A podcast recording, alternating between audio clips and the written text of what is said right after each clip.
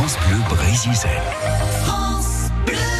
On est depuis le début de la semaine dans les prés salés de la baie de Saint-Brieuc sur une réserve naturelle nationale. Et en remontant la grève, Erel Belloni et son accompagnateur cette semaine, Anthony Sturbois, eh bien, ont observé des tas de petits trous sur le haut de l'estran. Ça, c'est des trous d'abeilles, donc d'abeilles euh, solitaires. Donc, euh, en fait, chaque trou, c'est euh, une femelle qui vient élever des larves. Donc, c'est pas des, abeilles qui vont, qui vont habiter en colonie comme les abeilles d'une ruche. En fait, on dit qu'elles habitent en bourgade. C'est un village, mais chaque trou est, euh, une abeille. Et donc, les trous de cette abeille-là, c'est les trous de Coletes ederae, donc l'abeille du lierre, qui, elle, va se développer, euh, enfin, va, va émerger euh, fin août pour les mâles et puis courant septembre pour les femelles. Parce que cette espèce-là, elle y est vraiment au pollen de- du lierre. Les femelles vont quasi élever leurs larves euh, qu'avec du pollen de lierre, donc elles sont obligées d'être calées sur, euh, sur la floraison du lierre euh, en fin d'été, début d'automne. Donc ça, c'est la dernière espèce de colétès qui va se développer. Et donc là, les larves, elles sont dans les trous. Elles sont régulièrement atteintes par la marée, mais ça, c'est pas un problème puisque ça fait partie du groupe des collettes qu'on appelle des, des abeilles tapissières. Elles vont tapisser l'ensemble du trou avec une sorte de...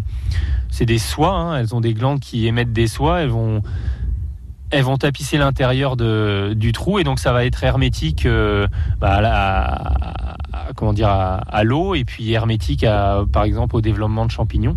Donc là, de temps en temps, les, les vagues viennent gratter ces falaises-là, mais c'est pas grave, elles sont capables de résister. Quoi. Et c'est dans du sable ou c'est du Alors, sable ou de la terre? C'est dans du voilà, c'est du limon en fait. hein.